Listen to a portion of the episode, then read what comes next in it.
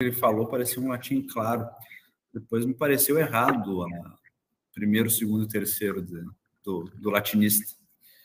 E eu fiquei com, com dúvida ali se eu posso utilizar as expressões ou não. Uma hora, quando o senhor tiver um tempinho, podia, podia mandar, eu mando o texto para o senhor, o senhor dá uma olhada assim. Tá bem. Eu não quero sair utilizando sem. Sim. Bom, vamos iniciar então. Quem chegou, chegou. Quem não chegou, poderá chegar, né?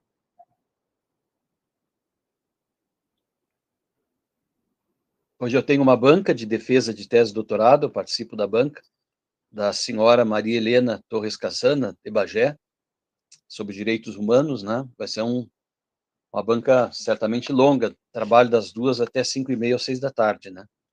Então, UFPEL? Na UFPEL. É, estou hoje à tarde às 14 horas. Se quiseres, eu te mando o link, né? É, bom, então vamos iniciar. Bom dia a todos. E hoje, então, fazemos o terceiro dia e a conclusão do nosso seminário sobre o pensamento político de Santo Tomás de Aquino. Como eu disse, este seminário, fazendo jus à, à raiz da palavra seminário, ele está sendo breve, porém isso não quer dizer que ele não seja sério. Breve no sentido de que as comunicações são curtas, né, 25, 30 minutos, com o propósito de lançar algumas ideias sobre esses temas que aqui estamos propondo. E o espaço para as questões ou considerações de debate também é curto. Mas foi o que nós conseguimos fazer neste final de ano. Importante que estamos fazendo isso para termos acadêmicos e para tantos também que estavam esperando algumas informações e sobre o pensamento Santo Tomás, pensamento político. Então aqui fizemos, estamos oferecendo alguma coisa. Todavia, eu insisto em dizer, eu tenho a pretensão, e o grupo também, de no ano que vem continuarmos esses seminários. E aí sim darmos um espaço de uma hora, uma hora e quinze para cada palestrante, e um espaço de 30 40 minutos para as questões e considerações. Então, se pretende fazer isso com mais tranquilidade ao longo do ano que vem e também ao longo do ano de 2023, tá? Depois eu não sei, mas pelo menos dois anos assim, com diversos, três, quatro, cinco, se possível, seminários deste tipo. Bem, hoje ouviremos então o professor e meu orientando Julian Ritzel Farret, num primeiro momento, e no segundo momento, também meu orientando, o professor Bruno Strapazon Figueiredo. Então, apresento o Julian Ritzel Farret. Ele é graduado, graduado em Ciências Sociais e Jurídicas pela Faculdade de Direito da Universidade Federal de Santa Maria, pós-graduado em Direito Constitucional pela Universidade Anhanguera e Uniderp, é mestre em Filosofia pelo PPG aqui da UFPEL, meu orientando, foi, né? E agora é doutorando em Ciências Jurídicas pela Pontifícia Universidade Católica da Argentina, Santa Maria de Buenos Aires, a UCA, e também doutorando em Filosofia pelo Programa de Pós-Graduação de Filosofia da Universidade Federal de Pelotas. E a sua pesquisa, como no mestrado, agora no doutorado, se concentra-se é, se concentra no pensamento de Santo Tomás, tá?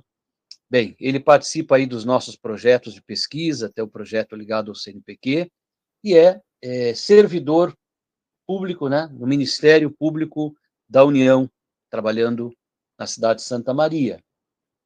Entre outras cositas más, alguma coisa da vida dele eu disse, né? E agora então ele vai nos apresentar uma comunicação sobre o bem comum em Santo Tomás. Então, meu caro Julian, a palavra está com Vossa Senhoria.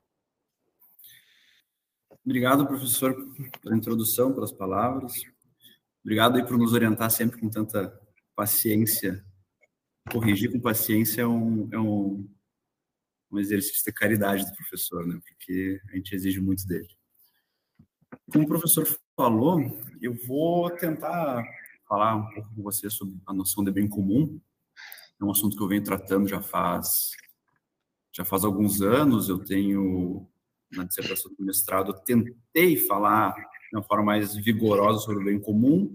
Acabei mais comparando o bem e o bem comum.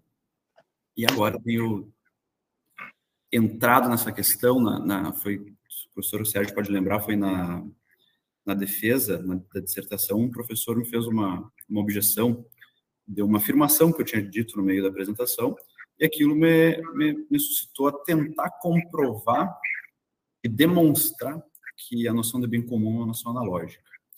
Então, eu vou, ter, eu vou introduzir o assunto, fazer algumas, algumas notas introdutórias, para se entender do que se trata o bem comum, e depois vou me aproximar do que eu já pesquisei sobre a analogia do bem comum, vou colocar as minhas primeiras teses a público aí para testar elas, ver se alguém derruba, se alguém me fala alguma coisa diferente. E o fato é que a noção de bem comum, vocês já puderam perceber pelas palestras anteriores, ela é das mais importantes do pensamento de São Tomás de Aquino. Né? Ela está imbricada em toda a filosofia prática, ela perpassa todo o pensamento ético político de São Tomás, tem um destaque muito grande no pensamento jurídico. Né? Palestra do Tales, vocês devem lembrar que ele definiu a lei como uma, um princípio da razão ordenado ao bem comum. A palestra posterior, o professor disse que o que distingue um governo legítimo de um governo ilegítimo é a sua ordenação ao bem comum. Isso aí são algumas notas que mostram o destaque que a noção tem no pensamento, na, na filosofia prática. O grande problema que, que, que, nos causa problema é que São Tomás utiliza a expressão bem comum ao longo de toda a obra, mas ele nem sempre está apontando a mesma realidade. Né? Então, isso significa que existem muitos bens comuns. Minha tese, que eu pretendo pesquisar, é exatamente que relação existe entre esses muitos bens comuns. A tese é que existe uma relação analógica. Agora, compreender que é bem comum em toda a sua complexidade exige um exercício de lógica e de metafísica, na minha humilde opinião. Dando um passo atrás para introduzir, bem comum é sempre bem. E o bem é um conceito análogo, é um conceito transcendental. É uma propriedade do ente enquanto o ente está em ato. E bom significa não significa bom, é o que é perfeito. E por ser perfeito, é amável. Aristóteles já dizia, e São Tomás adota a definição de Aristóteles, que bem é aquilo a que todos apetece. Só que, para entender isso completamente, a gente precisa entender o que significa perfeição. Né? Em Aristóteles, perfeito significa três coisas diferentes. Primeiro, significa o que é íntegro que não possui nenhum defeito nas suas partes. Segundo, é, significa o que é totalmente atualizado, que está totalmente em ato, segundo a sua própria forma, segundo a sua própria essência, ou o que é maximamente excelente no seu gênero. E terceiro, terceiro significado de perfeito para Aristóteles é aquilo que alcança o seu fim. São Tomás toma isso e alcança uma fórmula que, na minha opinião, é um pouco mais clara e um pouco mais genérica. Né? São Tomás diz que perfeito é aquilo a que nada falta, segundo o modo da sua perfeição.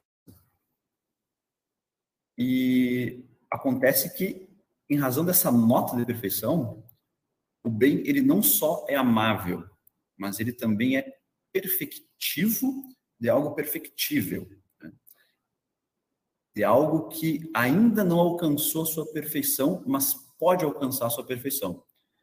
Então, a gente pode expressar isso também utilizando o binômio potência e ato. O professor Sérgio estava brincando agora. Uh, a gente pode dizer que algo é perfeito em potência, mas para passar ao ato da sua perfeição, ele necessita de algo que já seja perfeito em ato. Esse algo que já seja perfeito em ato é perfectível bem. Enfim, então, nessa brevíssima introdução do bem, algo é bom na medida que é perfeito, na medida que está em ato. E a plenitude do estar em ato consiste nessa realização perfeita, acabada da sua própria forma. Ou seja, usando o vocabulário de Aristóteles, na sua inteléquia. Aquilo que, que só é íntegro e perfeito em um certo sentido, ele só vai ser bom em um certo sentido. E usando uma terminologia da escolástica, o que é bom em certo sentido, é bonum secundum quid. Agora, por outro lado, aquilo que, que é plenamente perfeito, segundo a sua própria ordem entitativa, segundo a, segundo a ordem do seu ser, se diz bonum simpliciter loquendo, né? É o simplesmente bom. E uma última noçãozinha de bem, para que são as premissas que a gente vai usar para conseguir desenvolver o raciocínio, aquilo que é bom em si, ele implica fim. O bem implica fim, mas é fim enquanto é bom em si. O que é bom em relação a outra coisa é meio. E a sua bondade, ela deriva da sua ordenação ao bom em si mesmo. Aqui já está uma grande característica do bem, que é implicar a noção de ordem. A noção de ordem é algo muito complexo, que eu não vou entrar nela, mas tem duas, duas duas noções muito importantes dentro da, da ordem que são importantes para compreender a, definição de bem comum mais para frente. Primeiro, a noção de dignidade, depois a noção de autarquia. A dignidade, uh, um vocabulário muito técnico aqui, né, é o máximo valor relativo de algo que é bom em si, algo que é bom segundo ser. A ordem da dignidade, ela segue necessariamente a ordem do bem. Né? Então, existem dignidades ontológicas, existem dignidades epistemológicas, existem dignidades morais. E a dignidade ontológica de um santo, por exemplo, é a mesma dignidade ontológica de um ladrão. Mas a dignidade moral do santo e do ladrão são diferentes. E, por exemplo, em razão da perfeição da, da sua natureza, a dignidade ontológica de um, de um, de um anjo até mesmo do demônio, é superior à dignidade ontológica de qualquer homem, inclusive um santo. Então, a, a dignidade moral, o que, que significa? Né? A dignidade moral, embora ela se funde na ontológica, ela exige mérito. Né? E é, é isso que, que é essa a razão pela qual o homem pode cair uma profunda indignidade moral, né? a despeito da sua alta dignidade ontológica na ordem da criação. A segunda noção é a noção de autarquia. Só definir ela rapidamente. A autarquia ela é a autossuficiência e a perfeição do fim. Fim aqui entendido como inteléquia de uma substância espiritual, né? A autarquia ela é perfeição de um todo, do homem, do mundo, da polis, e na medida em que a perfeição de um todo, ela é perfectiva, como eu acabei de explicar o que significa perfectivo, das partes desse todo. E agora, um salto, um passo adiante para tentar entender o que é mais propriamente o bem comum. Os comentadores todos de São Tomás de Aquino falam que o bem comum se funda na difusividade do bem. Né? O bem é comum porque o bem é difusivo de si mesmo. Verdade. O bem, por ser perfeito, é difusivo de si mesmo. Mas ele é difusivo de si especialmente como causa final. Essa é uma distinção que, às vezes, que é muito esclarecedora para entender como, como o bem se difunde. E essa capacidade perfectiva do bem, ela cresce de acordo com o grau de perfeição do bem, dentro de uma ordem hierárquica de perfeições, que tem como ápice o bem absoluto. O bem absoluto é Deus esse grau de perfeição da coisa, dentro dessa ordem hierárquica de perfeições, se denomina dignidade, como acabei de dizer atrás. Então, e aqui eu lanço uma segunda sentença que funda um pouco o que eu planejo apresentar como tese, que é o fato de que eu ainda preciso testar isso. Uh, o bem implica sempre uma totalidade todo bem sempre necessariamente implica totalidade. Por isso, né, é, essa virtualidade perfectiva do bem se exerce sempre sobre um todo e sobre as partes desse todo. Se as partes do todo forem elas mesmas sujeitos, ou se elas forem compostas, constituídas por sujeitos, então o bem vai receber o adjetivo de bem comum, ou algumas vezes bem geral na suma teológica. Esses todos a que se refere o bem comum, eles podem ser cada uma das espécies, né, consideradas elas como totalidades reais, ou ainda as unidades de ordem, né, as comunidades humanas, as comunidades angélicas, se por acaso existirem comunidades angélicas, o universo, etc. O bem comum, como perfeição de um todo, é, ele pode ser imanente, está dentro do todo, ou ele pode ser transcendente em relação ao todo. Sendo muito rigoroso, só Deus é o bem comum transcendente, né? Em razão da sua simplicidade. Deus é simples, ele não, ele não possui partes. Né? Ele não é um todo, nem é parte nem um todo. Ele é transcendente a toda e qualquer totalidade. Todos os demais bens comuns, eles são finitos. E são bem comum por participação nessa bondade absoluta, né? E eles participam no bem absoluto, no bem em si, em uma medida intensiva finita.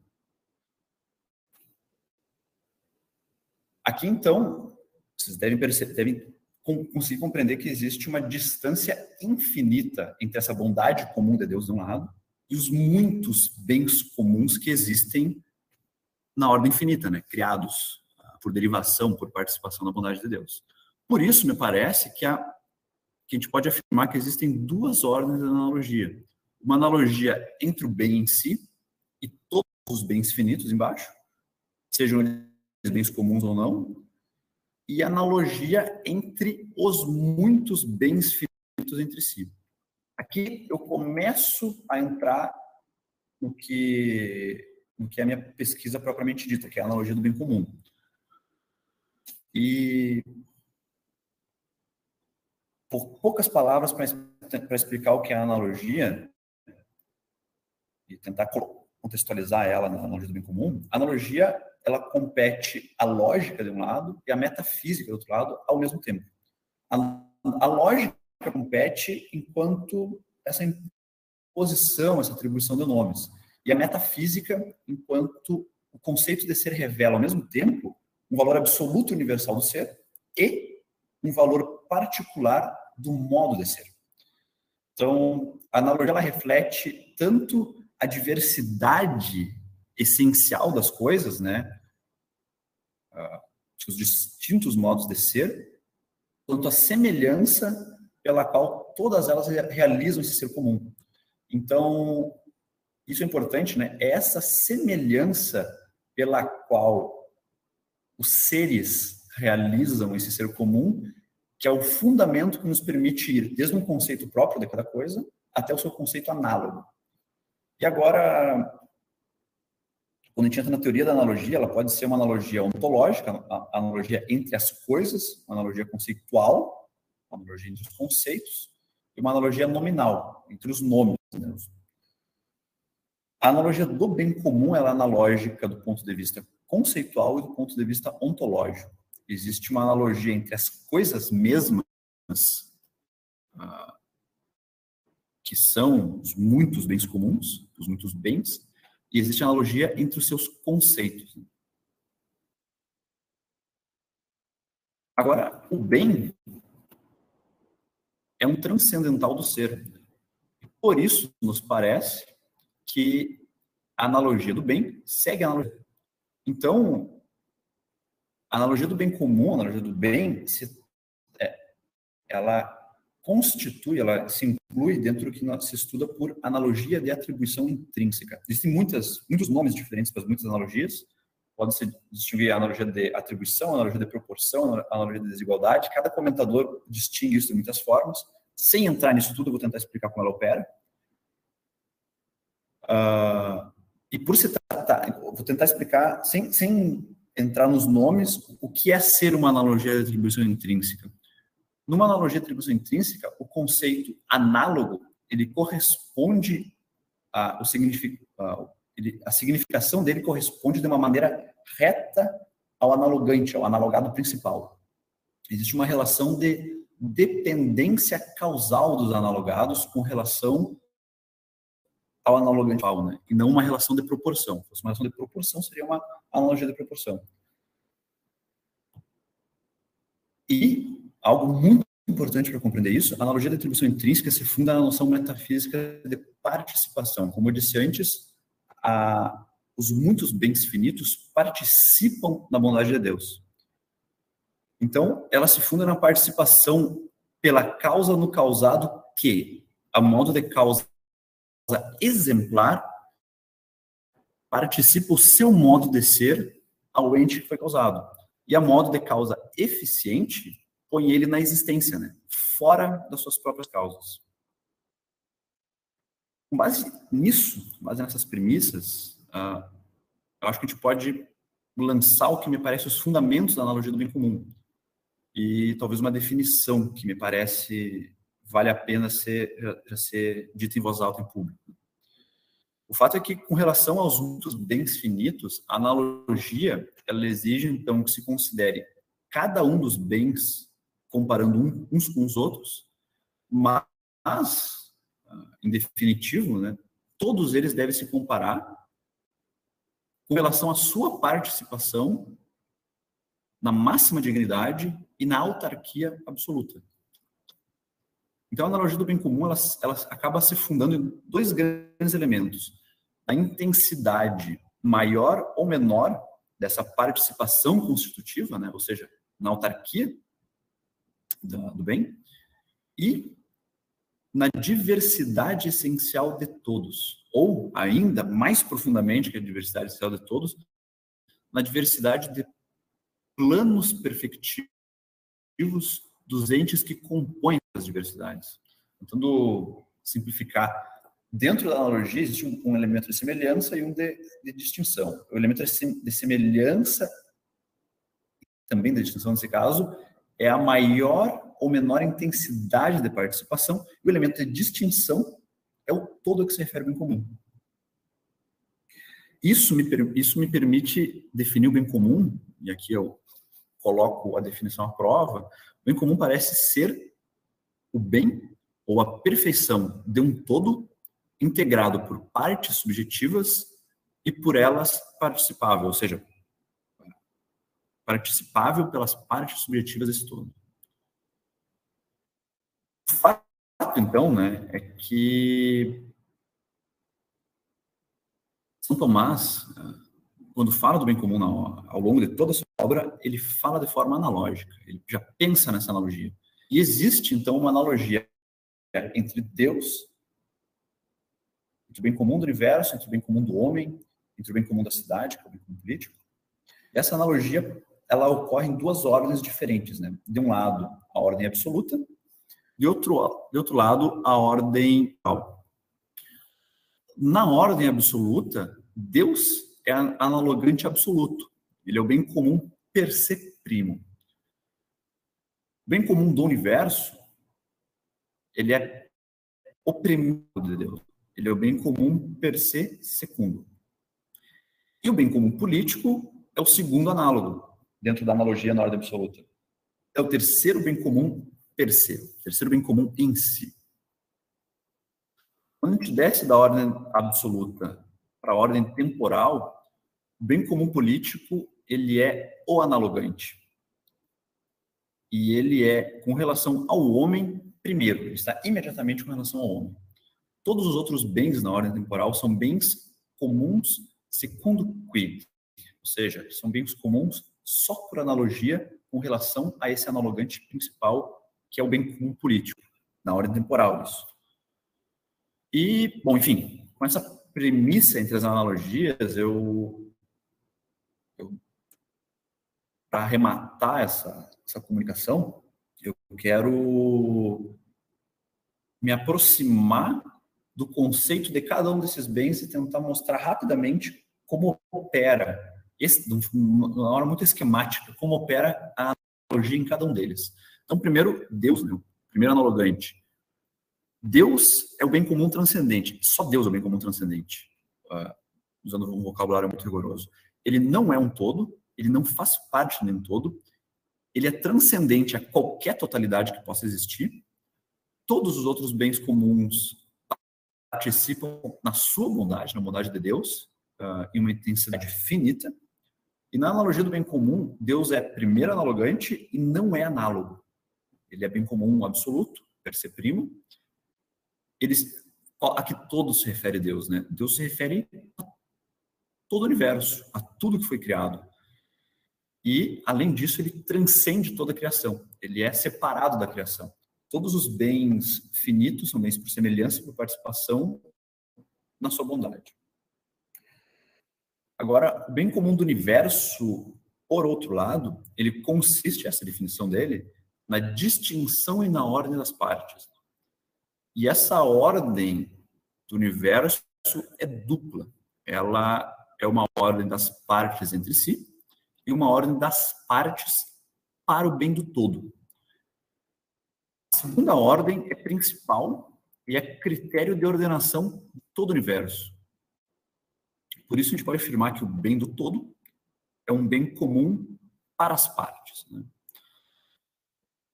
São Tomás de Aquino, ele diz que, essa é uma, uma citação literal, né? o fim do universo é um, um bem existente em si mesmo, como a ordem do próprio universo.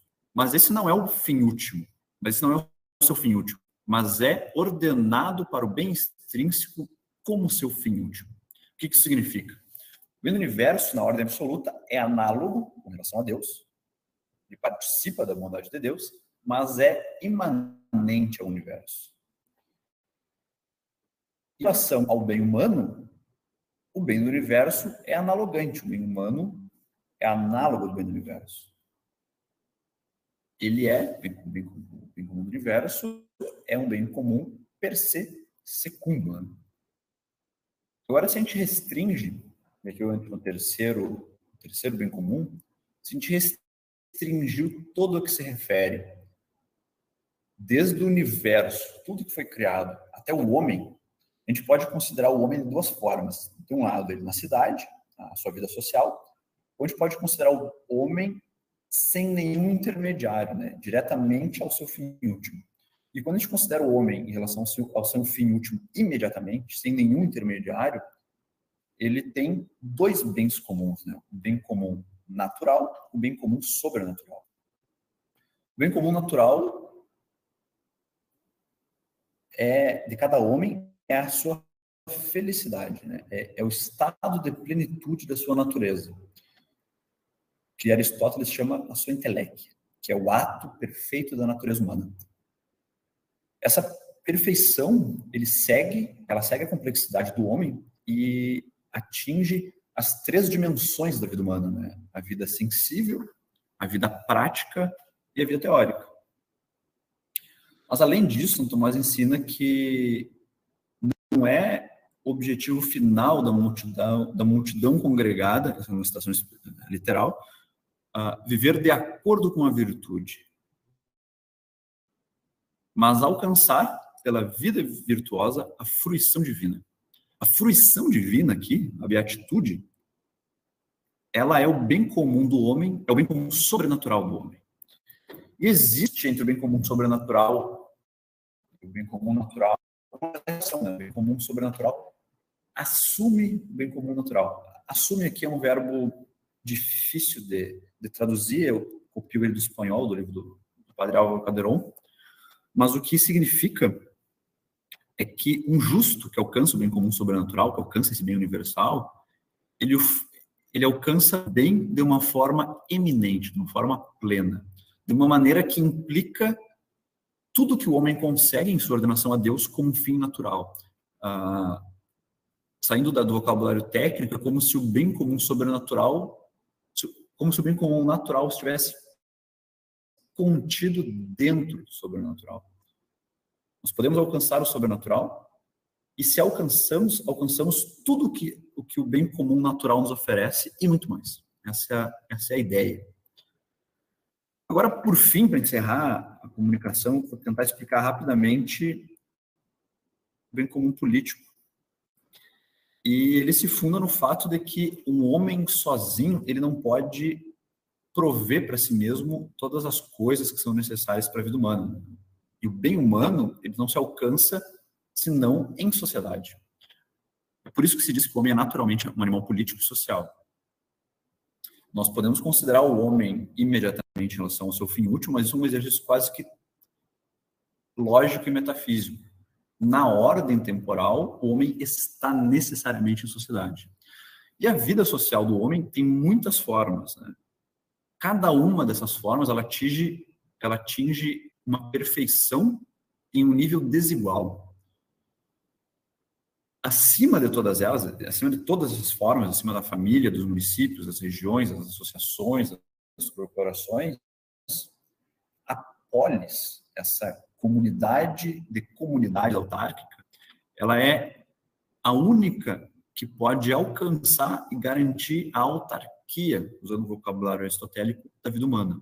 A polis ela abrange e excede todas essas formas. Né? A cidade, a polis, é autárquica, né? significando que nela são encontradas todas as coisas necessárias para boa vida do homem e por isso ela é o que São Tomás denomina comunidade perfeita.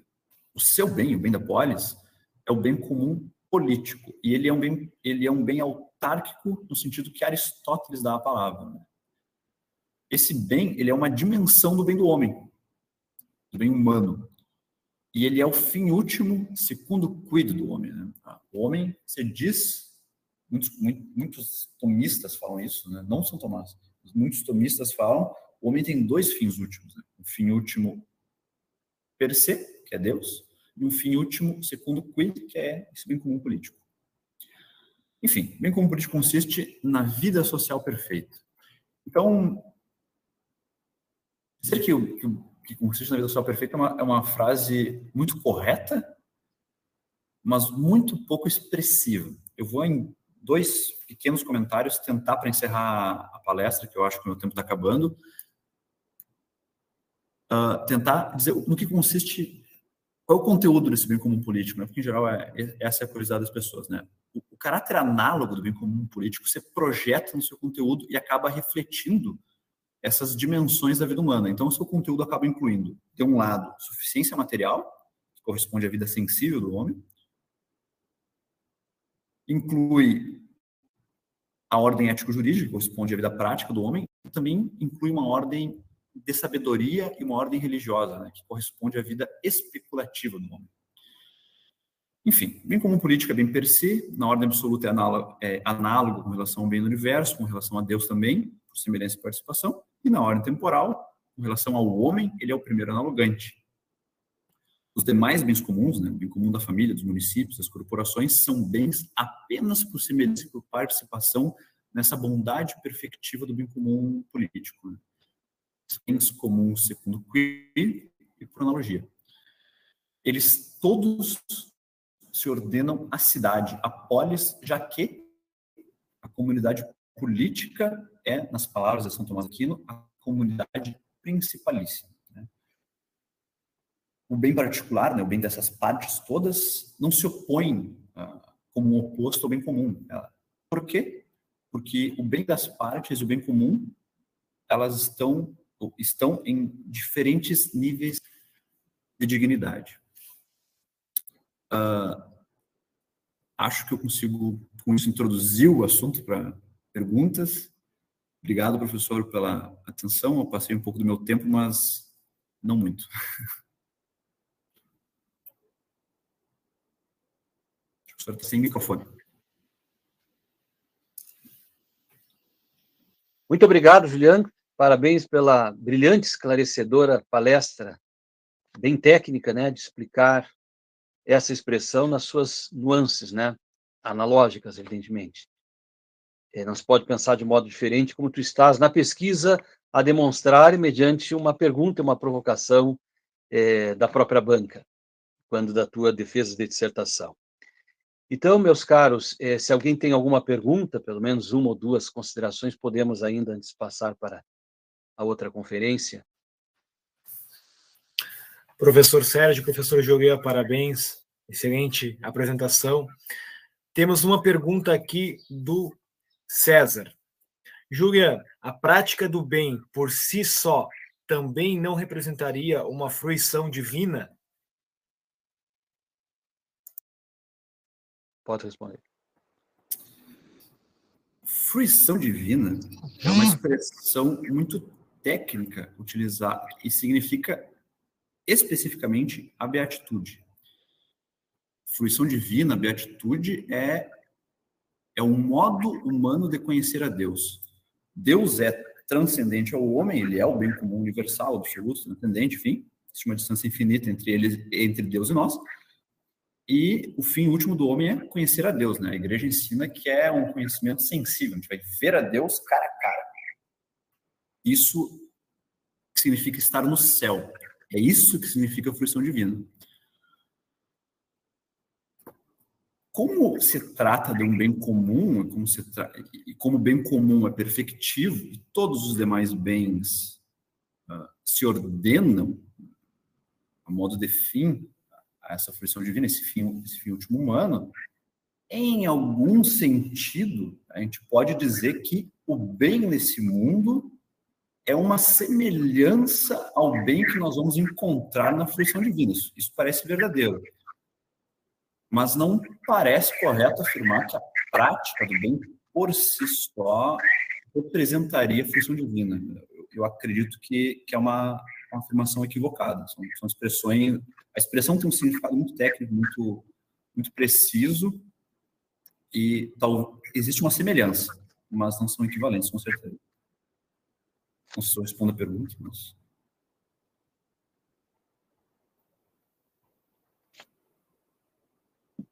É isso aí. É uma semelhança, mas não é a fruição divina. Então, é, e justamente podemos desejar a fruição divina, ou desejar o estado de perfeição, falaste ali a questão entre o perfectivo e o perfeito, né?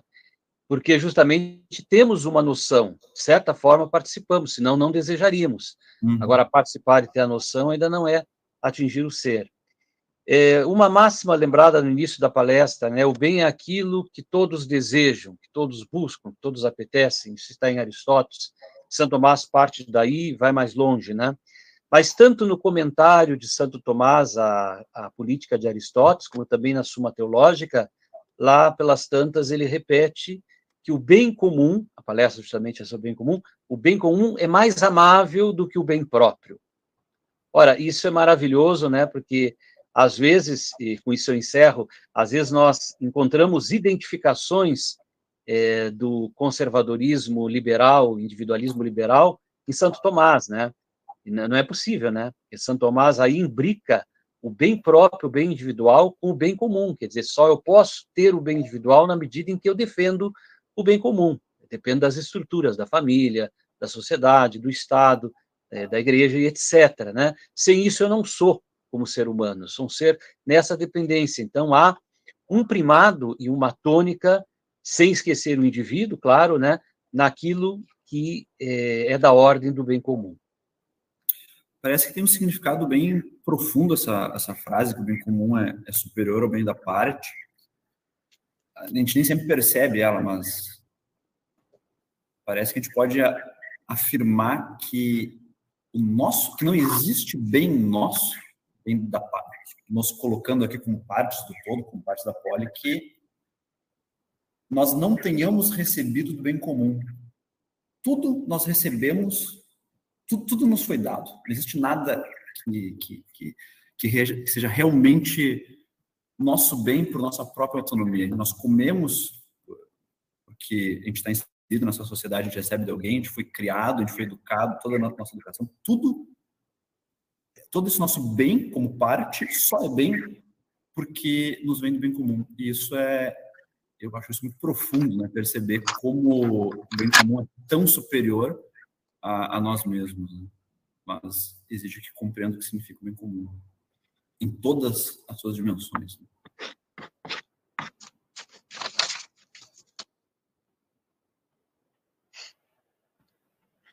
Estou registrando aqui, registro algumas coisas, etc. Bem, temos 10h44, então vou agradecer ao, ao professor, doutorando duplamente, doutorando Juliano, né? E, e pai duplamente também, acho que Estela Maria e e Luiz devem estar dormindo, né? Sei que à tarde eles dormem um pouquinho. É, são bons então, é, é, agradeço muito e já a hora agora, 10h44, né? Já vamos, conforme a previsão, nos encaminhar para o professor Bruno, certo? Agradeço então, agora, professor, um abraço. Um abraço, é, até breve, né? Talvez ainda no final da, da conferência hoje surja uma pergunta para ti, mas fique à vontade, viu? Muito obrigado, Juliano. Vou fazer para fazer perguntas para o Bruno. certo. Então é com prazer agora que eu apresento o último, né? Mas o, o Evangelho diz os últimos serão os primeiros. Então a gente nunca tem que se lamentar de ser o último, né? E também não se regozijar muito de ser o primeiro. É, mas apresento então o professor Bruno Strapazon Figueiredo, que é licenciado em filosofia pela UFPEL, também é mestre em filosofia é, no programa de pós-graduação da UFPEL, com dissertação sobre João Quidor, é, podemos dizer um, um, colega, um contemporâneo de, de Santo Tomás, e agora é doutorando, me orientando na, no programa de pós-graduação da Universidade Federal de Pelotas, está desenvolvendo pesquisa em Santo Tomás, mas também considerando as interpretações contemporâneas a respeito de alguns temas em Santo Tomás. Ele trabalhou é, muito tempo como tutor à distância do curso de Filosofia AD na UFPEL, participa aí dos nossos grupos, estágios, é, já foi professor estagiário muitas vezes a pedido de nossos professores, um, um colaborador no departamento, e atualmente é professor na escola estadual é, Getúlio Vargas, Escola de Ensino Médio, Escola Estadual de Ensino Médio Getúlio Vargas, se eu não me engano, em Pedro Osório, né? Pedro Osório. E agora, então, há pouco tempo aplicou prova aos alunos, né? E agora, já está um tempo aí, entrou na nossa sala para nos falar sobre, ou a partir do, direito natural em Santo Tomás de Aquino. Conforme eu avisei no início do seminário, hoje, né? É, o nosso seminário aqui é breve, são comunicações de 25 minutos, 30 no máximo, né? Onde se pode apenas lançar algumas sementes sobre estes temas. Mas foi o que conseguimos fazer nesse final de ano tão turbulento como foi também o ano 2021. Pretendemos nos próximos anos, então, fazer um seminário com mais calma, e o palestrante disponha de uma hora, uma hora e quinze, e também com espaço de 35, 45, 50 minutos para o debate, para as considerações, tá? Então, hoje, é, agora encerrando este seminário, o que podemos fazer? Então, sem mais delongas, 10h47, professor Bruno, a palavra está com Vossa Senhoria. Bom dia, pessoal. Uh, gostaria de dar boas-vindas a todos. Gostaria de agradecer ao professor Sérgio pelo convite. Fico muito feliz de poder estar fazendo parte do seminário. Uh, infelizmente, né, as, as os encontros eles uh, acontecem no mesmo dia em que eu estou em sala de aula, então eu pude participar apenas agora do dia da minha palestra. Então peço já desculpas uh, antecipadamente, se caso for redundante alguma temática, mas uh, faz necessário, dado que eu não acompanhei o seminário e também porque é interessante eu fazer algumas observações acerca do que eu vou falar. Como o professor Sérgio bem colocou, eu trabalho a, mais especificamente a recepção contemporânea da filosofia de Tomás de Aquino, especificamente no aspecto, agora na minha tese de doutorado, que tange a lei natural. Então, eu vou apresentar isso para vocês e a gente vai ir para a discussão. Então, uh, eu decidi intitular essa minha fala né, sobre a lei natural em Tomás de Aquino e retomada, uh, salientando que sempre que falamos de lei natural ou direito natural em Tomás de Aquino, nós estamos falando de conceitos que podem, dependendo da interpretação, ser diferentes ou não. Né? No meu caso, eu trato lei natural e direito natural como sendo noções, uh, como eu diria, uh, semelhantes, aplicadas a estruturas diferentes. Geralmente, quando falamos em lei natural, estamos a explicar aquilo que Tomás de Aquino pensa em relação ao uh, escopo da ética, quando né, o, o vocabulário vai para uma discussão jurídica, nós temos, então, uma abordagem né, do direito natural. Mas ambos né, se tratam da mesma diretiva e eu vou, na minha fala, tentar deixar isso mais explícito para vocês. Então, nessa apresentação, eu pretendo desenvolver dois elementos que eu considero que são fundamentais para uh, compreender aquilo que nós chamamos de retomada da lei natural né, em Tomás de Aquino. O primeiro desses elementos consiste em definir a lei natural e aonde ela se situa na obra do filósofo, né? E o segundo, né, é a apresentação da maneira como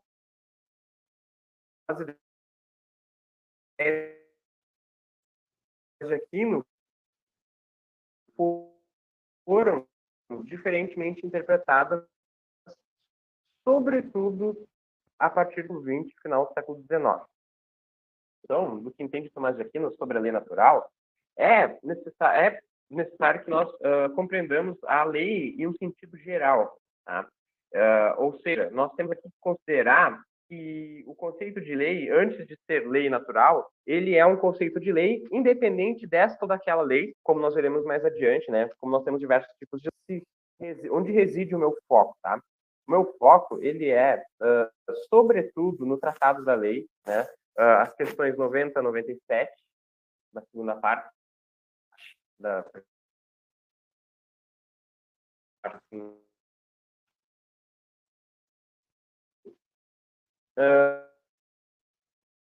foco se dá nessas sete questões. Bom, geralmente, do direito natural, eles vão discordar em, relações, uh, em relação a questões de interpretação estrutural do pensamento de Tomás de Aquino. Mas, uh, o que é quase que comum, acordo entre todos os estudiosos de Tomás, é que nós devemos olhar, sobretudo, para o texto da lei, as questões 90 a 97, e podemos ou não complementar a compreensão do que Tomás de Aquino apresenta nesse tratado, sobretudo consultando o da política de Aristóteles e o comentário ética nicomaquia de Aristóteles, que, segundo né, a, a datação bibliográfica, foram tratados que foram compostos paralelamente ao às questões da lei, porém enquanto que nós temos, né, nesses comentários, tanto a ética quanto a política, o caráter de Léxio, Tomás de Aquino, em relação a Aristóteles, ou seja, um, um desejo muito mais, uma intenção né, interpretativa, muito mais do que de defender as ideias aristotélicas. E, por outro lado, né, na Suma Teológica, nós podemos encontrar aquilo que nós podemos chamar de a palavra final de Tomás de Aquino a respeito das, dessa, dessa temática da lei. E uh, sobre o nosso autor, em termos de bibliografia, o, o, o que me interessa mais destacar, né?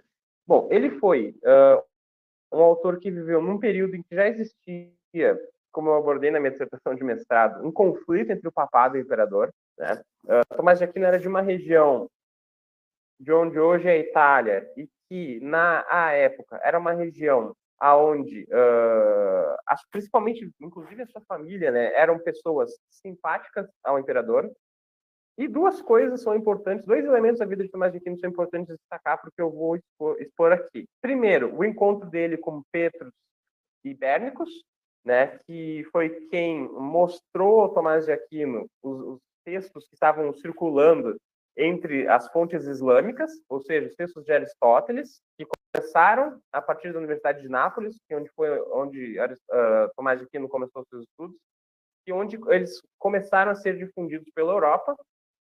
E também, né, uh, outro elemento importante é uh, aquilo que alguns autores chamam né, da, da, da descoberta né, de Tomás de Aquino de uma série de um grupo de estudantes auto-intitulado à época né, dos Irmãos Pregadores e que hoje são conhecidos como a Ordem né, Dominicana, que uh, é uma ordem ao qual Tomás incorporou uma identificação existencial, né, entrou para a ordem e fez parte dela por toda a sua vida. Por que, que eu falo da Ordem Dominicana? Porque mais tarde vocês vão ver que algumas das abordagens contemporâneas Tomás dependem dessa uh, uh,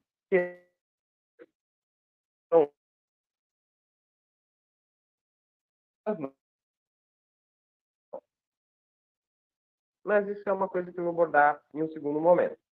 Para agora, eu gostaria de falar que a lei que Tomás de Aquino fala, ou que nós falamos, o direito natural, ele é entendido na visão do autor como uma função, né, algo que está no mundo, que existe independente das nossas mentes e que tem o objetivo principal né, de regular ele é superior, por uma instância superior. E no caso, a lei ela é algo que está uh, intrinsecamente ligado à razão. Na verdade, pertence à razão. Inclusive, a que inventa, né, que inicia o Tratado da Lei, Tomás de Aquino é categórico ao afirmar que né, a essência da lei consiste né, na racionalidade humana, na razão humana. Então, a lei, enquanto compreendida de maneira geral, tem por função comandar e proibir. E essa função é característica de Tomás, nós podemos concluir que a lei uh, comanda e o conceito Aquino é derivado do conceito de obrigação, colocando o indivíduo que está sobre a regência de nada lei, dado a medida ao qual é referindo.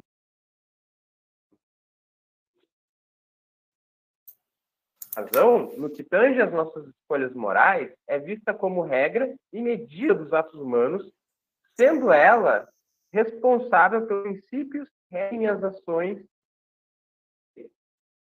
E aqui eu fazer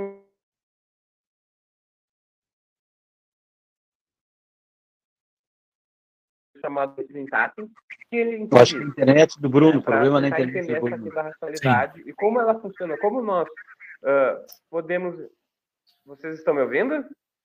Professor Bruno, a, tá travando bastante Oi, a sua. Me ouvem? Tá travando bastante a sua palestra, tá cortando bastante.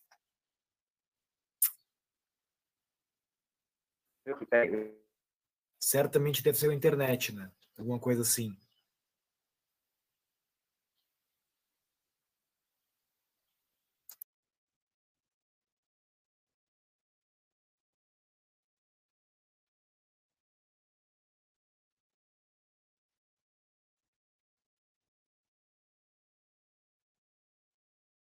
Oi, vocês me ouvem?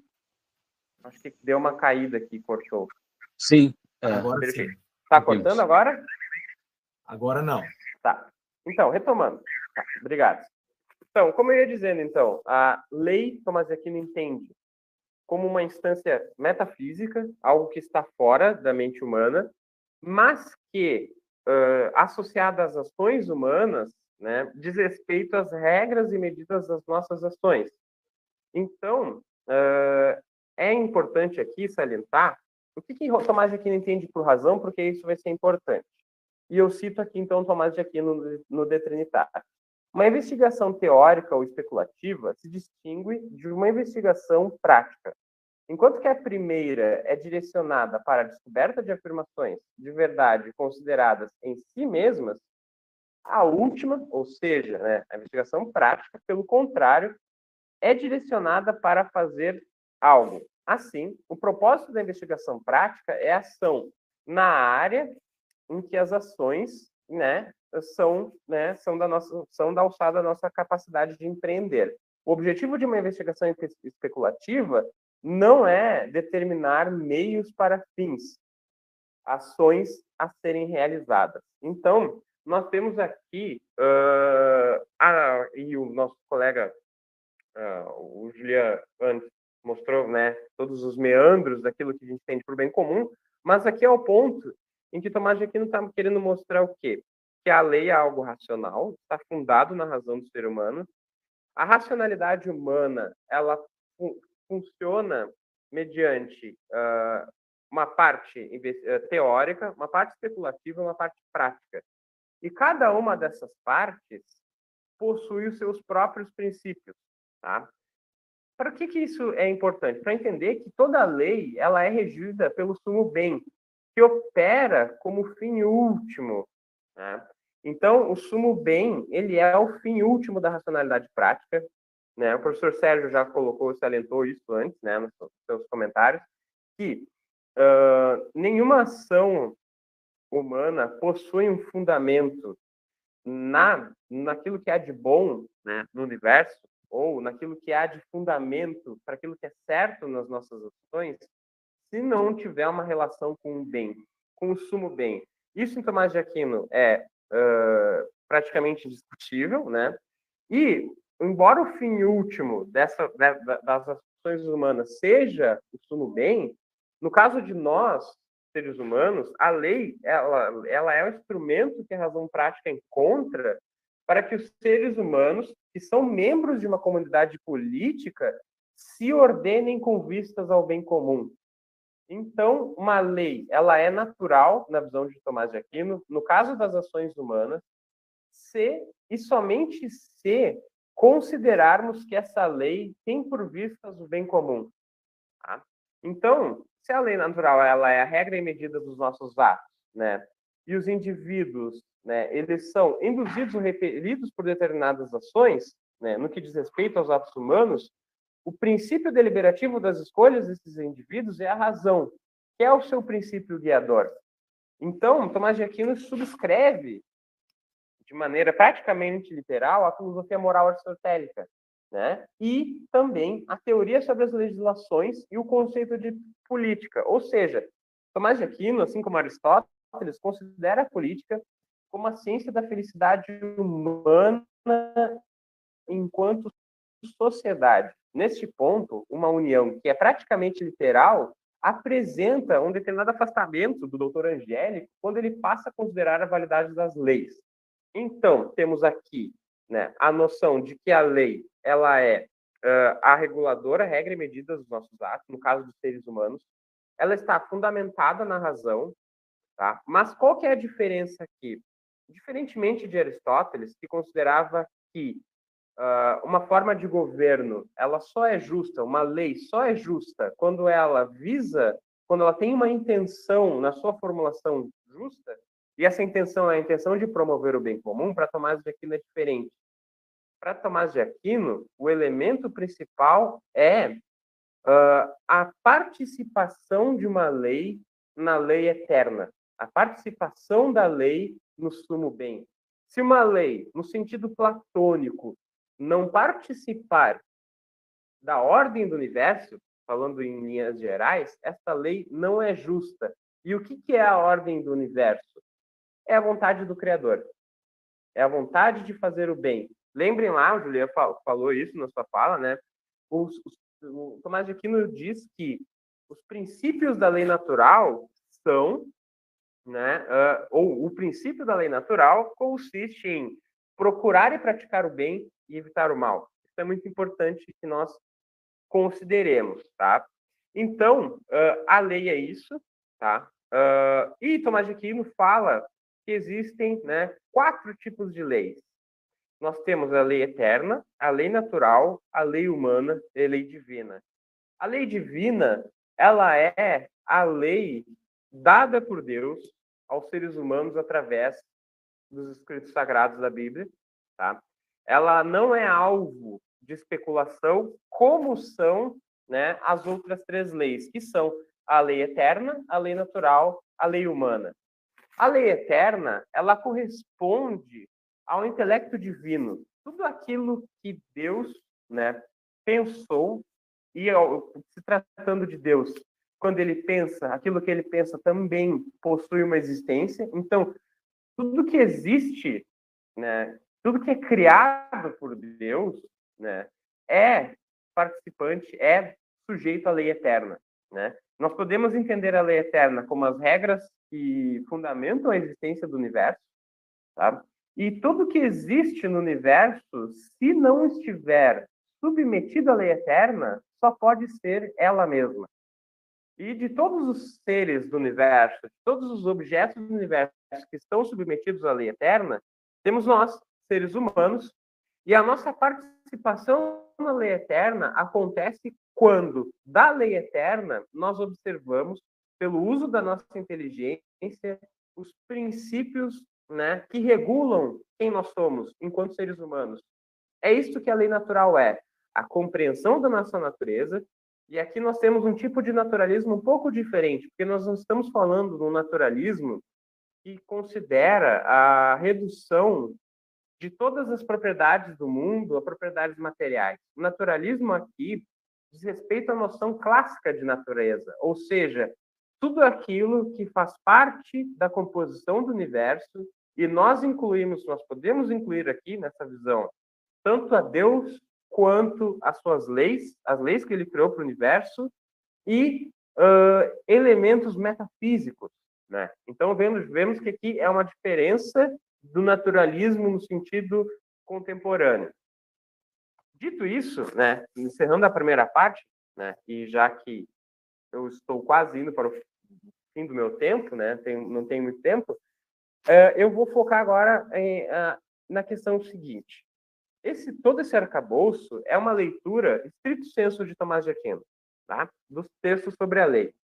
E depois da morte de Tomás, considera-se que houve um certo esquecimento da, da, do, do, tomismo em geral. Né? Isso pode ser atribuído por duas questões. Tá? Em primeiro lugar, logo após a sua morte, a condenação das suas teses, devido ao seu, vamos considerar assim, o olhar de alguns membros da Igreja Católica, de que o aristotelismo de Tomás de Aquino ele representaria alguma contradição com algumas teses essenciais da igreja. Eu não vou entrar nesses méritos, né? Porque daí seria tema para uma outra uh, palestra, mas esse é um dos elementos. E o outro, né, é a modernidade. Mais especificamente, a visão cartesiana de filosofia, que levou ao desenvolvimento do empirismo inglês e da filosofia transcendental kantiana. Esses elementos eles contribuíram para o esquecimento da filosofia atomista e nós podemos uh, considerar que o auge desse esquecimento se deu no iluminismo. E é exatamente o iluminismo paradigma ao qual a retomada contemporânea de Tomás de Aquino tem seu lugar.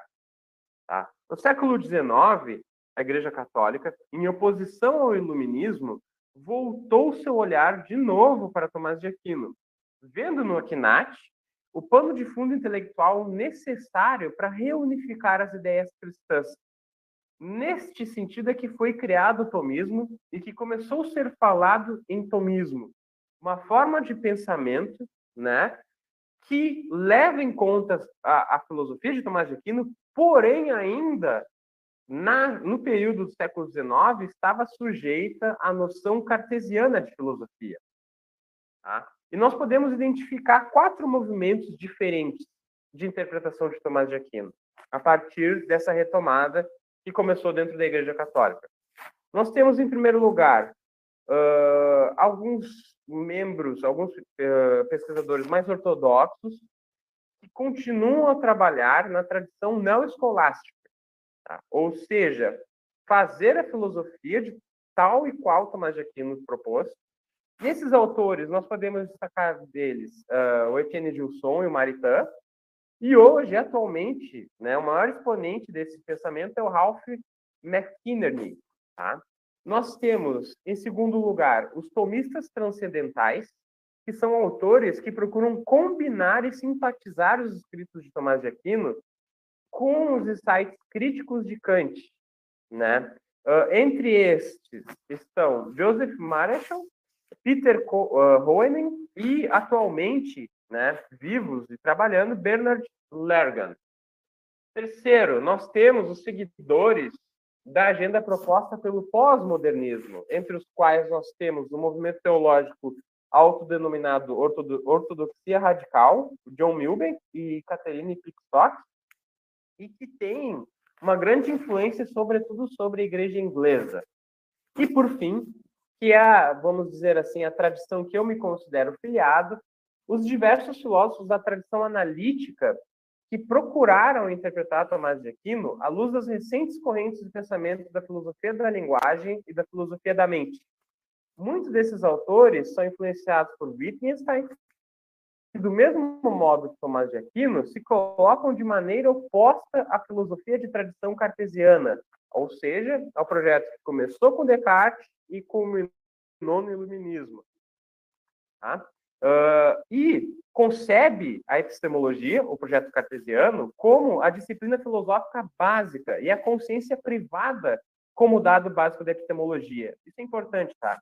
Então, a filosofia de Tomás de Aquino é uma filosofia que se opõe a esse paradigma de que uh, o dado básico, ou que a única coisa que nós temos acesso são os conceitos produzidos pela mente humana, única e exclusivamente no seu caráter individual. Essa corrente, ao qual eu sou filiado, que eu estou apresentando para vocês, é conhecida como tomismo analítico. E os seus maiores percussores são autores de orientação católica, como Peter Gitt, John Finnis e Anthony Liska, mas também de pensadores de fora da Igreja Católica, como Norman Kritzman e Alastair McIntyre.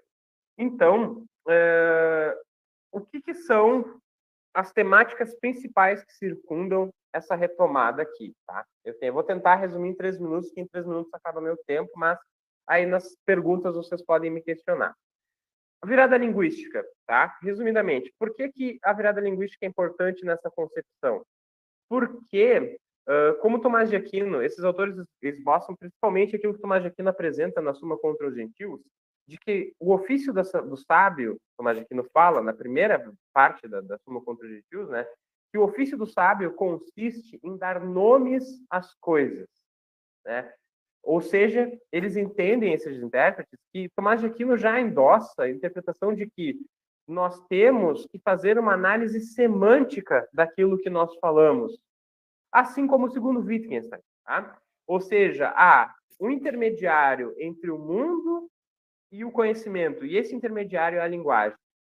Outro ponto importante aqui, outra temática importante nessa discussão contemporânea da retomada de Tomás de Aquino, um artigo publicado pela Aspombe, uma filósofa inglesa, chamado Filosofia Moral Moderna, aonde ela desenvolve três críticas à filosofia moral contemporânea.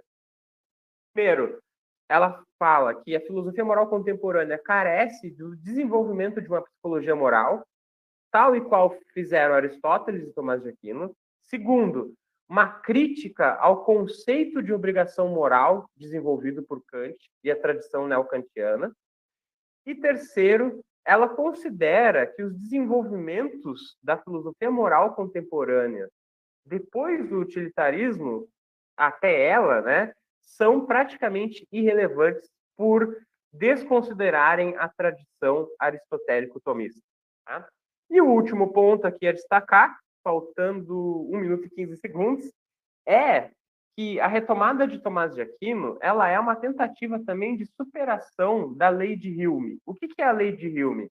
Uma crítica feita à tradição do direito natural é que o direito natural acaba por cair naquilo que se chama contemporaneamente de falácia naturalista, ou seja, derivar uma prescrição moral de uma descrição do mundo natural. Derivar um é, um, um deve, desculpa, de um é. Derivar o ser daquilo que é vir a ser, derivar de uma prática. Uh, qual, que, qual que é a superação que Tomás de Aquino propõe em relação a Tomás de Aquino? Porque para Tomás de Aquino, como eu disse, em primeiro lugar, a, a razão prática ela opera com princípios e conclusões diferentes da razão especulativa, diferente do que pensa a tradição cartesiana e kantiana. E dentro desse escopo, é importante considerar que em nenhum momento Tomás de Aquino realiza uma descrição do mundo natural para então fazer uma descrição sobre o nosso comportamento. Não. Ele fala, inclusive, ele é taxativo em relação a isso, que os princípios da razão prática são indemonstráveis. A fórmula que diz devemos procurar e praticar o bem e evitar o mal, ele é um princípio indemonstrável, da mesma maneira que o é o princípio de não contradição.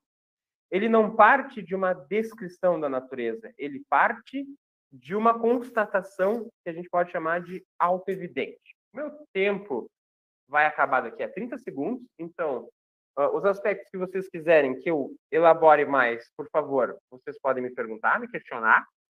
Uh, seria isso, em linhas gerais, né? Essa retomada, então, de Tomás de Aquino contemporânea depende dessa compreensão do Tratado da Lei e dessas vertentes que eu apresentei para vocês e destes três problemas principais. A virada linguística, ocorrida na primeira metade do século XX, o artigo da Ascombe, que é na segunda metade do século XX, e o desenvolvimento da falácia naturalista, que começa com Hume, ganha força com Moore no início do século XX, mas que sofre uma certa derrocada com, os, com essa retomada de Tomás de Aquino, que mostra que é possível falar de uma lei natural e sem cair numa contradição lógica, como se argumentam os defensores da falação naturalista. Pessoal, muito obrigado e estou à disposição de todos.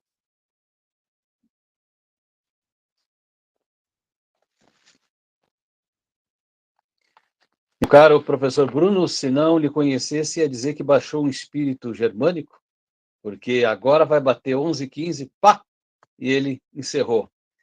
Embora alguns alemães se atrasem também, não é? Bom, mas muito obrigado pela brilhante palestra, viu? Uma palestra importante, porque você abriu um panorama é, que reúne as discussões em torno deste tema em Santo Tomás, né? As discussões são um leque muito amplo e isso certamente foi importante porque aí suscita interesse em alguns, né? E agora eu me lembrei, faço até uma homenagem aqui ao professor Ivanaldo Santos, um entusiasta eh, de Santo Tomás, e publicou muito, publicou artigos, sobretudo fazia publicações junto ao seu grupo de alunos e professores, né? Um tipo organizador. E ele ia exatamente a pesquisa dele ia nesta dimensão de reunir os intérpretes em torno de Tomás de Aquino, e mais nesse sentido analítico também, né? de pegar os termos, como esses termos são apresentados, trabalhados, os diversos significados na obra do Aquinati. O professor Ivanaldo Santos, lá de cima do, do Recife, de Natal, enfim, faleceu, pai de cinco filhos, né? E, e faleceu há dois anos num, num, acidente, né? Indo de uma universidade para outra, isso ocorreu às 19 horas de uma sexta-feira. Mas, enfim, eu, eu já passo a palavra, me entusiasmei assim, porque eh, quando se fala em direito natural, natural, é, o que resulta da natureza do homem. E o que, que é da natureza? Ele fala de natural. É aquilo que é necessário, tem que ser assim. Se não é assim, não é, né? Então eu tenho que ir ao banheiro, é, aliviar a bexiga algumas vezes ao dia. É normal isso aí, não pode ser diferente, né? E em Aristóteles e Santo Tomás, que aquilo que convém à natureza no sentido de realizar a natureza. Aqui está a diferença entre a, a lei natural, ou a visão de natureza em Aristóteles Santo Tomás, e o que se tem hoje. Né? Hoje, em nome do direito natural, nós defendemos qualquer propensão é, instintiva, ainda que seja contra a natureza. Eu tenho direito de fazer algo contra a minha natureza, contra a saúde, porque é natural, eu tenho vontade, todo mundo faz, não é? Não, mas aqui é, defender o direito natural, pensar que é direito natural, é sobretudo naquilo que concorre para a harmonia, a realização da natureza. Então, se se põe-se uma defesa da, das virtudes e não dos vícios, não do que se opõe, mas do que concorre para a ordem natural e a reta razão das coisas. Mas, enfim, falei demais, passo a palavra aí ao William Kalinowski eh, para ver se temos algumas perguntas. A princípio, cara professor Bruno e professor Sérgio, não temos nenhuma pergunta. Professor Jogueira, teria alguma pergunta? Algum comentário? Eu eu queria entender melhor, eu não quero atrapalhar a pergunta dos outros também, não quero ficar chateando. Mas se ninguém faz uma pergunta, a pesquisa do Bruno eu acho muito interessante ela, é um assunto que eu tento entender faz tempo já. Mas muita coisa que a gente quer entender na vida que a visão analítica de São Tomás eu ainda não consegui me debruçar. E o, o, foi exatamente o final da palestra. A gente podia ter, trocado a ordem, explicado isso no início da palestra, para eu poder. Eu não teria nenhuma pergunta. E qual, qual o ponto aqui? Tem uma, uma tese de doutorado de, do professor Felipe Uido, da Santiago do Chile, se não me engano, o professor Sérgio acho que chegou a conhecer ele, o Thales, queria convidar ele para banca da dissertação, em que ele examina, ele não examina só o fim, examina toda todos os todos não, alguns autores do New Natural Law. E ele se eu entendi o centro da tese dele, ele fala por que, que o qual, é o, qual é o erro, entre aspas, assim, por, por, qual é o salto que o Finis dá? Ele toma a falácia naturalista por verdadeira e tenta responder, ele tenta, ele traz todo São Tomás para dentro da falácia naturalista. E a tese do Felipe é que, na verdade, não devia dar a mínima relevância para a falácia naturalista. A está errada. Ele deveria ter descartado a falácia naturalista e ter se preocupado com São Tomás. Eu nunca consegui entender se é isso mesmo que aconteceu. Não sei se o Bruno, acho que o Bruno pelo menos transitou pelo assunto, porque ele trata a falácia naturalista como um dos centros né, do, do, dessa visão. Não sei se o Bruno pode pelo menos abordar para um curioso que quer estudar o assunto. Posso fazer? Claro, não. Muito, muito obrigado pela tua pergunta. E qual que é a questão aqui em relação em torno da falácia naturalista? Eu concordo uh, com a crítica especificamente uh, em relação ao John Finnes, no que tange esse aspecto de que o, o John Finnes, ele, não é que eu, é, é difícil falar em certo e errado aqui, porque vejam, nós estamos a falar de interpretações muitas vezes estruturais da filosofia de Tomás de Aquino. O que isso quer dizer? É a tentativa de dar continuidade ao que Tomás de Aquino escreveu. Então, nesse caso, qual que é o ponto em relação ao John Finnes e que eu concordo com a crítica? O que, que o Finnes faz? O Finnes ele é um analítico que ele não sai uh, de um ponto de vista metafilosoficamente falando, ou seja, de como deve ser a atividade filosófica. O Finnes ele aceita o positivismo e o criticismo kantiano. Então, essa crítica em, em relação a ele está correta, porque, ao final das contas, toda a preocupação do Finnes em, em, em adequar e responder às críticas contemporâneas usando Tomás de Aquino fazem com que ele fazem com que ele aceite algumas teses que classifica que o Tomás, vamos dizer assim, se Tomás de Aquino pudesse responder, ele discordaria. Tá? E, principalmente na questão procedimental do direito. O professor Fines, ele aceita a exclusão de elementos metafísicos de uma abordagem do direito. Tá? Uh, e aí a tua dúvida, em relação à tua dúvida. A falácia naturalista, ela é um paradigma para a filosofia moral contemporânea como um todo, e todos os autores, eles vão tentar superar ela de algum modo. Por exemplo, né, dentro dessa tradição analítica que eu falei, tem o professor Fines, que endossa a falácia naturalista, mas também há, e é outro autor que eu faço interlocução na minha tese, o John Finney, desculpa, o Anthony Lisca, ele vai dizer exatamente isso. Ele vai dizer: há um problema na obra do Finis e do Weiss, que são Finis e Weiss são dois autores bastante semelhantes, tá? Eles são interlocutores, mas que que têm a mesma visão em relação ao Tomás de Aquino, ou seja, uma visão instrumental. Ele vai dizer que a abordagem do professor Finis ela é muito importante porque o John Finis ele é o responsável por trazer definitivamente Tomás de Aquino para o debate da, da, do direito. Só que o professor Fines erra porque não existe lei natural sem uma justificação metafísica robusta, sem uma discussão ontológica. E embora em diversas partes da sua obra o Fines ele fale de Deus e da metafísica, o procedimento de elaboração das leis para ele, ele é um procedimento construtivista. Então, ele endossa completamente a falácia naturalista, e aí eu concordo com a, a, a, o, o, que tu trouxe. Nós podemos, sim, dizer que a falácia naturalista ela não é um problema. Mas, quando nós, quem diz que a falácia naturalista não é um problema, também sempre vai lem te lembrar que Tomás de Aquino, em nenhum momento, tenta derivar prescrições morais de fatos. E mais do que isso, ele mesmo reconhece, assim como Aristóteles reconhece, eles não dizem nessa linguagem, mas eles reconhecem que uh, o silogismo moral ele não é acompanhado de uma constatação sobre a realidade empírica.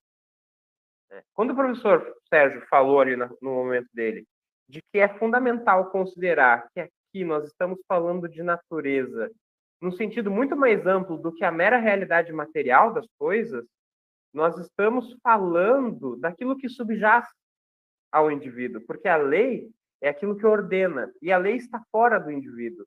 E a única coisa que está fora de uma consciência humana é o universo, que por sua vez está sujeito à lei eterna.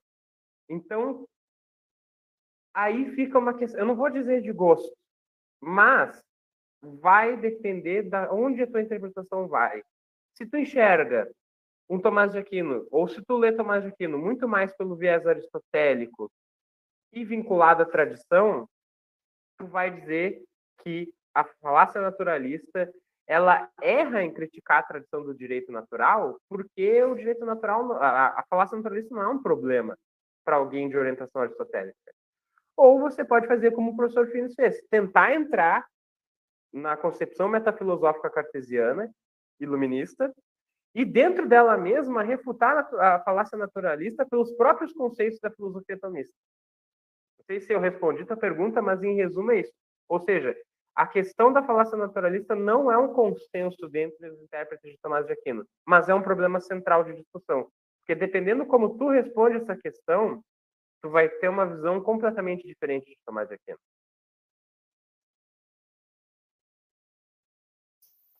Isso aí, deu uma. Clareou o meio de campo. Podemos passar para o ataque. uma hora a gente precisa sentar e conversar, eu queria entender esse pessoal todo ainda, como tu é claro, com nosso especialista, e eu, a gente nem sempre nem tem com quem dialogar com, com autores específicos. A gente sempre promete conversar, mas fica para depois. Né? Não, mas, poxa, me mandar um e-mail. É, Estamos aí. Obrigado, Bruno, pela resposta. Parabéns pela palestra. Aqui nós temos um problema também que é a correta compreensão de Aristóteles, né? Então, tanto para entender Santo Tomás na utilização de Aristóteles, mas também para qualquer tipo de interpretação contemporânea, voltando a Aristóteles, né? Esse é um problema importante, me parece, que eu também estou tentando sanar agora, é, é reestudar o Aristóteles, estudar o Aristóteles, compreendendo o Aristóteles, né? Que, que é um projeto assim, bom, podemos considerar as obras apócrifas ou não, o que é dele, o que não é dele, o que é do discípulo, o que tem tendência. Bom, mas os textos que temos atribuídos a Aristóteles, né, essa, essa biblioteca, o estudo disso, a compreensão disso, me parece que há um, que há um projeto aí integral, né, e isto é um problema básico que está entre nós, né, hoje, a correta compreensão de Aristóteles. Primeiro, há uma ignorância, uma desconsideração deste gênio da humanidade tão importante que foi Aristóteles ao lado de Platão. Então, querer falar de uma filosofia, por mais que seja uma filosofia prática, é, adaptada aos nossos problemas, sem essa filosofia especulativa e filosofia prática que caracteriza a filosofia ocidental, ou a filosofia que se pretende na, nas universidades, é, querer fazer isso sem uma compreensão dessas duas grandes raízes bibliotecas que é Platão e Aristóteles é complicado, né? E nós hoje temos esta dificuldade, esta ignorância em relação a esses dois autores, é, se estudar, não se ter tempo, se passar por cima, enfim, ou então uma compreensão ligeira ou deturpada de tão grandes autores como Aristóteles, no caso, né? Bem, temos três minutos ainda, mais alguma consideração ou pergunta? A princípio não, professor. Eu só aviso pessoal, né, que eu já pus aqui o formulário de atestado para presença no dia de hoje.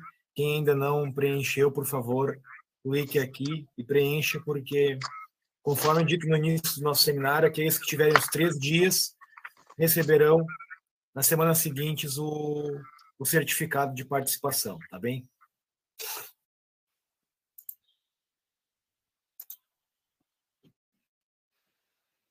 Uh, só um último comentário antes de encerrar sobre essa questão que o professor Sérgio comentou de Aristóteles. Uh, é importante, acho, considerar que isso que o professor Sérgio falou é muito importante, porque uh, há duas possibilidades dentro do estudo de Tomás de Aquino, particularmente no lei natural. Você pensar que, que Tomás de Aquino ele endossa o método aristotélico ou se Tomás de Aquino endossa as, não só o método, como as teses aristotélicas. Lembram que eu falei? Há um ponto da abordagem de Tomás sobre a lei, por exemplo, em que ele adota a doutrina de participação platônica. Então, vocês que têm interesse, realmente é importante o que o professor Sérgio falou.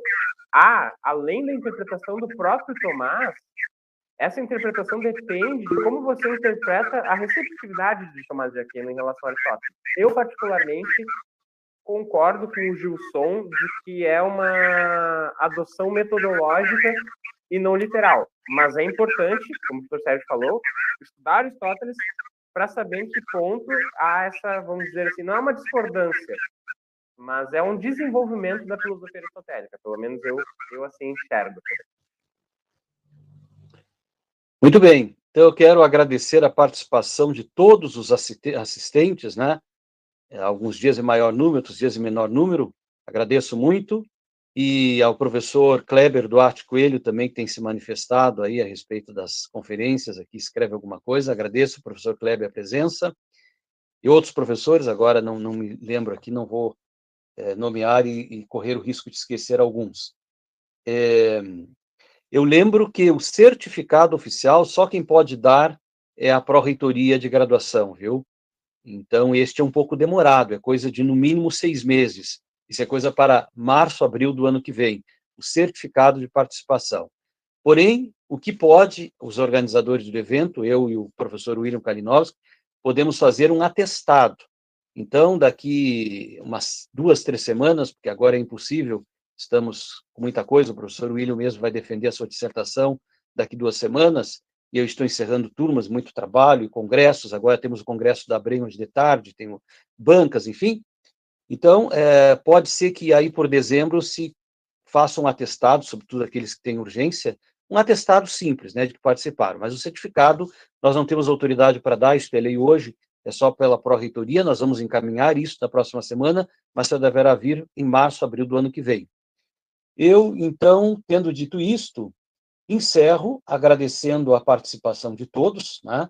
de um modo especial do professor William Kalinowski, que como colaborador organizou aí, sobretudo, essa parte técnica, desde a confecção do cartaz de anúncio, e esta parte de abrir as salas, acompanhar. Então, muito obrigado, professor William, por isso, também pela palestra que ele deu sobre um tema antigo e sempre atual, que é o tema da guerra justa. Agradeço ao professor Thales é, Lobo, né, que nos brindou também com a palestra importante sobre a lei, ao professor Enir, também que nos brindou com a palestra importante sobre o governo e, sobretudo, a questão da prudência, prudência política. Agradeço ao professor Julian, Julian, que hoje nos brindou com a palestra sobre o bem comum e deixou bem claro que não é possível falar do bem comum sem falar a relação com o bem em si, né? Todos querem o bem, o problema é, é, é, é não ficar só no bem aparente, mas realmente chegar ao bem, ao nosso bem, ao bem de todos, enfim, o bem em si.